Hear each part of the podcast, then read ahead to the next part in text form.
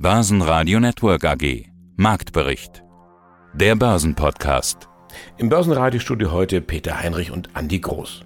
Und im Anschluss an diesen Marktbericht gleich Auszüge aus den Börsenradio-Interviews vom Mittwoch, unter anderem mit den Vorständen von Ecotel, Frequentis und dem Flugzeugzulieferer FACC, außerdem zu Gast Fondsmanager Baki Irmak und Florian Müller von Solid. Und wir haben eine Premiere. Der Nachhaltigkeitspodcast des Börsenradio ist seit dieser Woche offiziell am Start. Unternehmen berichten ausführlich, welche Businessvorteile ihnen das Streben nach Nachhaltigkeit bringt. Ob Nachhaltigkeit mit Rendite einhergeht, das war die Frage von gestern. Heute fragt man, wie viel Rendite Nachhaltigkeit bringt.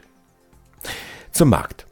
Eigentlich war es zu erwarten gewesen, dass der Markt irgendwann wieder konsolidiert und am Mittwoch war es soweit. Die 14.000 Punkte im DAX rücken wieder in die Ferne. Zwei Prozent abwärts geht's beim DAX und beim MDAX. Ein ordentlicher Rutsch auf 13.626 Punkte bzw. 27.544. Die Signale der Wirtschaft sind moderat positiv. Die Eurozone wächst in der Quartalsbetrachtung um 0,6 Prozent, also keine Rezession auf den ersten Blick. Und zum Vorjahr sogar 3,9 Prozent. Vielleicht haben die Anleger ja die Entwicklung der Zinsen im Hinterkopf. Wirtschaftswachstum, Inflationsrate, was machen die Notenbanken? Mittwochabend möglicherweise etwas mehr Klarheit, wenn die Welt im jüngsten Sitzungsprotokoll der US-Notenbank FED blättern darf, den sogenannten Fed Minutes. Alles deutet auf eine Anhebung um 50 Basispunkte im September hin.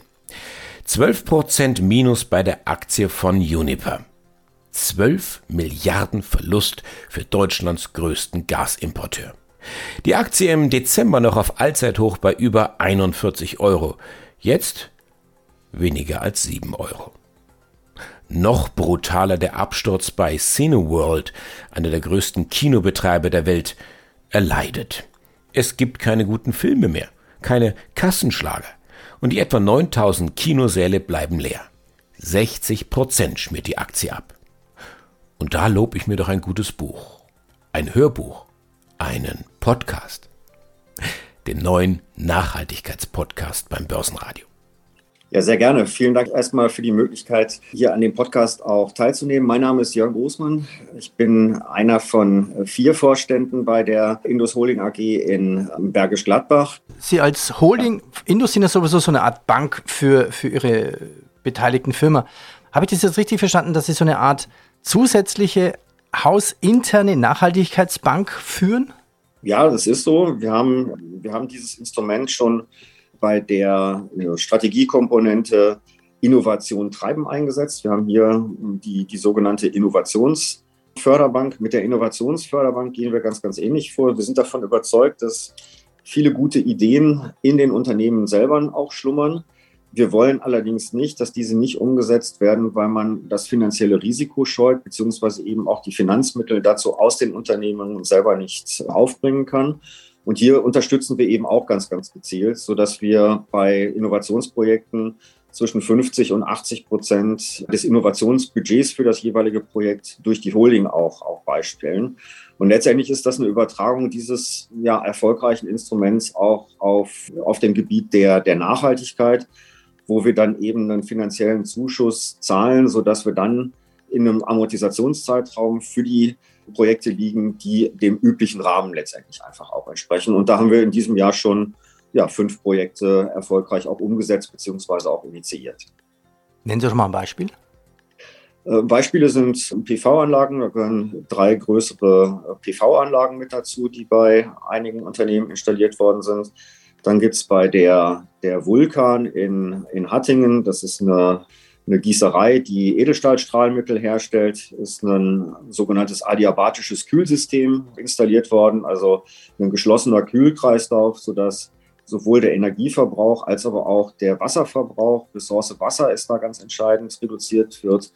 Und als weiteres Beispiel bei der OFA in Bamberg, äh, ein Hersteller von äh, Kompressionsstrümpfen, die entsprechend auch eingefärbt werden müssen, ist der Dampferzeuger für das äh, Färben von, einer, von einem klassischen Öldampferzeuger wird der auf einen äh, Dampferzeuger umgestellt, der auf Holzpelletbasis auch, auch arbeitet, was eben auch den CO2-Footprint sehr, sehr deutlich nach unten bringt. Also wir sind jetzt quasi in der Phase, wo man Technik ersetzt, wo man Innovationen reinnimmt in die Firmen. Wenn man einen Schritt weiter geht in den nächsten Jahren, vielleicht zehn Jahre, können Firmen, also ihre Beteiligungsfirmen, ihre quasi ihre Indusfirmen nur mit nachhaltigen neuen Konzepten zukünftig auch überleben, sogar vielleicht noch eins draufsetzen, wenn die Firmen vielleicht sogar sich neu erfinden, alte Geschäftsmodelle abschneiden und komplett neue Geschäftsmodelle ins Leben rufen? Ich bin sehr, sehr dankbar für den, für den Hinweis. Natürlich stellt der gesamte Klimawandel, der sicherlich unbestreitbar ist, eine Bedrohung dar, aber die Bedrohung ist auch immer mit einer großen Chance einfach auch, auch verbunden. Ja, hallo, Baki Irmak, The Digital Leaders Fund. Baki, versuche ich die Gewinnsaison generell zusammenzufassen. Immer wieder bemühe ich oft das Sprachbild von Licht und Schatten. Das ist eigentlich niemals verkehrt. Das ist auch irgendwo dann Beliebigkeit und die Wahrheit der Binse. Wie kann ich denn jetzt sprechen aktuell über das erste Halbjahr beziehungsweise das zweite Quartal? Überraschend solide von Krise keine Spur? Kommt immer darauf an, glaube ich, auf was man schaut. Doch wieder ja, Licht und Schatten. Ja, genau. Also wir haben ja im Vorgriff auf die Gewinnsaison hatten wir massive Herabstufungen gesehen bei den Analysten. Das heißt, die Gewinne und die Umsätze für Q2 sind ja deutlich nach unten korrigiert worden. Das heißt, die Erwartungen waren insgesamt jetzt etwas niedriger. Das ist schon mal gut. Das ist immer eine gute Voraussetzung, ja, dass wir eine vernünftige Gewinnsaison haben oder eine Quartalsberichterstattung. Wenn man sich jetzt mal anschaut, bei den Unternehmen, die jetzt gekommen sind mit Blick USA, Standard Poor's 500, dann war bisher die Gewinnsaison doch recht solide, muss man sagen. Also ich glaube, so ungefähr 75, 70 Prozent der Unternehmen haben positiv überrascht, haben also Gewinne berichtet, die über den Erwartungen lagen. Das ist zwar jetzt im Vergleich der letzten fünf Jahre jetzt äh, vielleicht etwas niedriger, aber insgesamt doch eine sehr solide Zahl. Wenn man sich aber auf die auf die absoluten Gewinne konzentriert, dann muss man doch feststellen, dass wenn wir Energie ausschließen, ja, Energie aus der Gleichung rausnehmen, dann haben wir ja nach langer Zeit wieder einen Rückgang der Gewinne in den, in den USA von drei vier Prozent. Ja, mit Energie haben wir ein Gewinnwachstum von über sechs Prozent.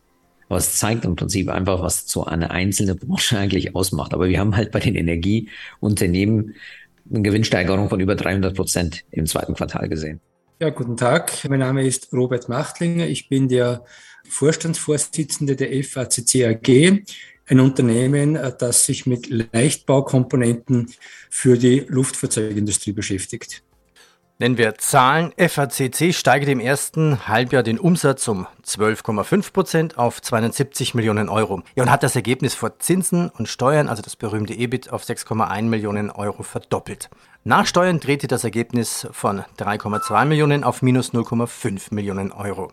Jetzt haben wir uns über die Kosten unterhalten. Diese höheren Kosten, können Sie die teilweise an Ihre Kunden weitergeben? Ich kann mir vorstellen, mit Airbus und Co. lässt sich hart verhandeln. Nein, es gibt solche und solche Verträge. Manche der Kosten sind laut Vertrag eskalierbar, sprich können wir weitergeben. Andere Kosten können wir nicht weitergeben. Von Vertrag und Commodity zu Commodity verschieden. Gelingt uns in den letzten 30 Jahren, würde ich sagen, ganz gut über Effizienzsteigerungen das zu kompensieren, beziehungsweise über Anpassungen der Preise auch auszugleichen. Also wir strengen uns an und dort, wo es äh, vorgeschriebene Lieferanten äh, gibt, äh, dort werden Kosten von den Kunden auch kompensiert. Wie geht's eigentlich der Branche? Warteschlangen an den Flughäfen, Lufthansa sogar wieder Gewinne im Quartal gemacht, abgeschriebene Flugzeugriesen wie der A380 werden wieder flugfähig gemacht. Wie ist denn die Lage der Industrie? Das sieht doch alles recht zuversichtlich aus. Also wir beobachten das ganz genau und wenn man sich die großen Märkte Europa, USA, China und den Mittleren Osten anschaut und da ganz speziell im ersten Halbjahr 20, 2022, dann sieht man eine stetige und stabile positive Entwicklung aller Märkte. Ein Beispiel, das vielleicht interessant ist, mit Ausbruch des äh, Ukraine-Russland-Konfliktes war natürlich die Sorge, dass das europäische Reiseaufkommen darunter leiden wird. Das Gegenteil ist eingetreten.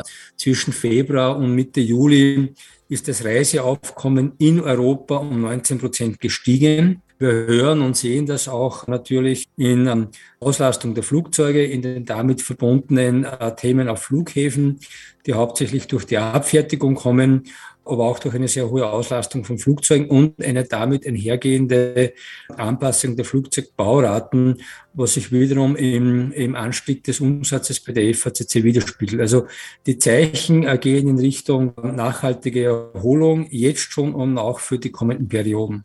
Ja, mein Name ist Norbert Haslacher. Ich bin CEO der Frequentes-Gruppe mit Headquarter in Wien. Und wir sind ein Unternehmen, das weltweit agiert und zur Vision haben, die Nummer eins in sicherheitskritischen Einsatzleitzentralen zu werden.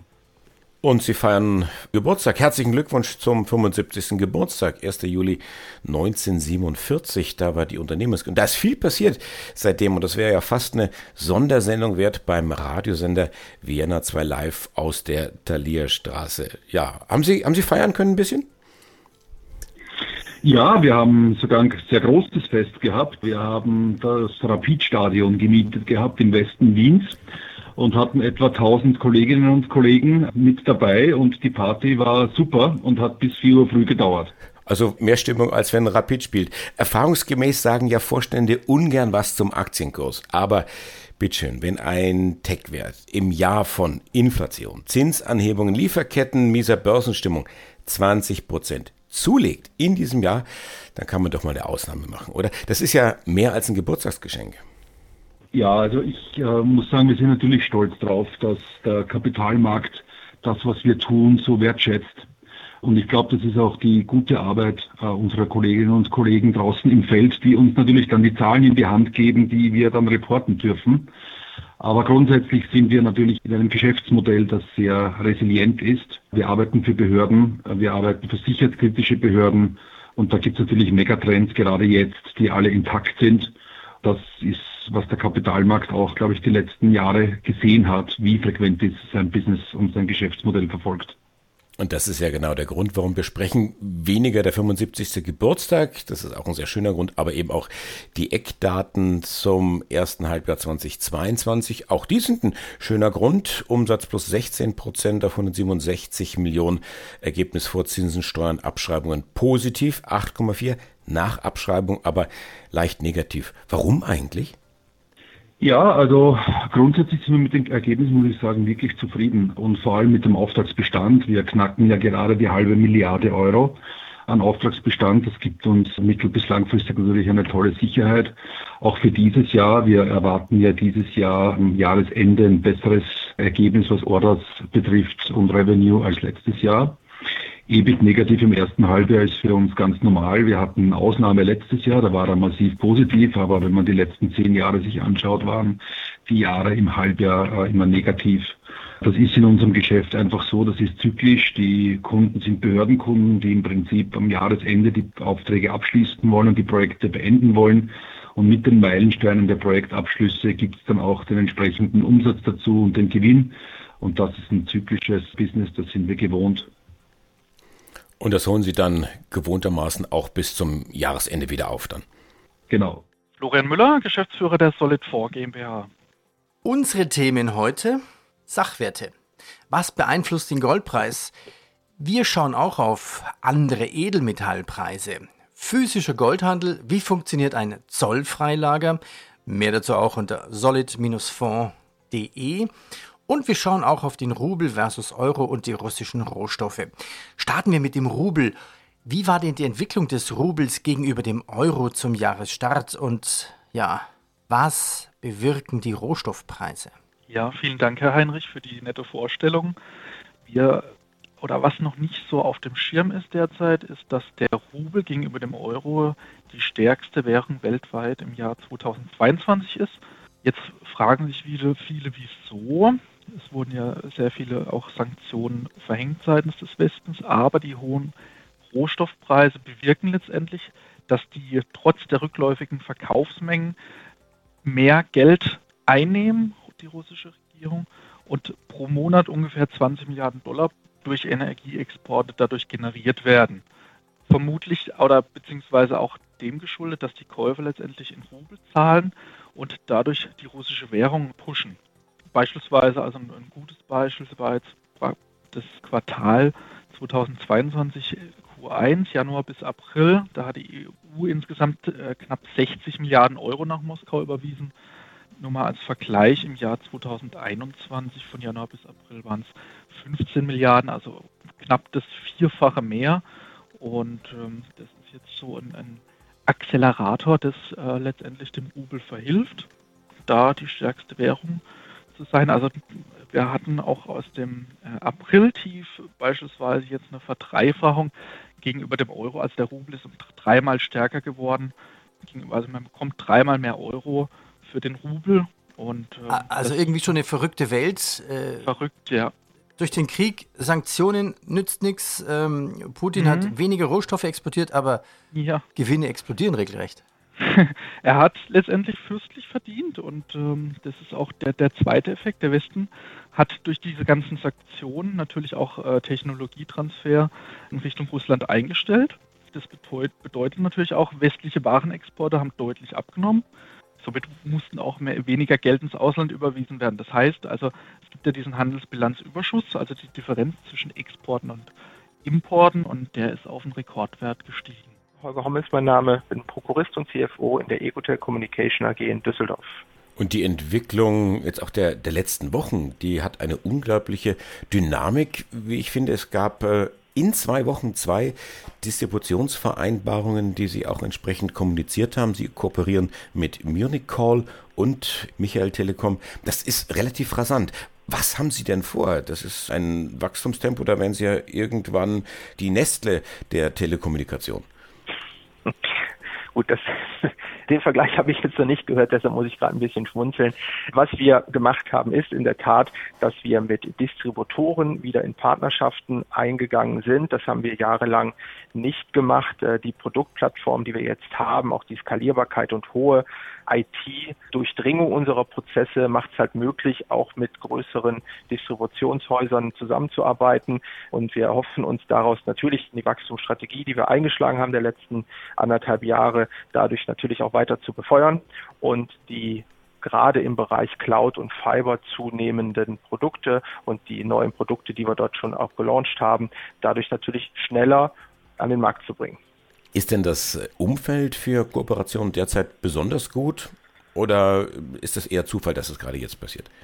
Also im Markt ist natürlich einiges in Bewegung. Nach der ISDN-Abschaltung, die ja nun in Deutschland jetzt nahezu vollständig erfolgt ist, sind natürlich die Anforderungen an eine Telefonie in einem Business, also in einem, in einem, in einem, äh, bei einem Geschäftskunden deutlich verändert worden. Sie haben vorher Telefonanlagen irgendwo im Schaltschrank gehabt und haben das in der Regel mit Systemhäusern dann betreuen lassen, haben dort dann Telefone für ihre Mannschaft bestellt und wenn sie mehr oder weniger Leute hatten, wenn sie expandieren wollten, mussten sie im Zweifel eine neue Telefonanlage anschaffen oder eben einmal Investitionen in Erweiterung tätigen. Jetzt geht alles zunehmend in die Cloud.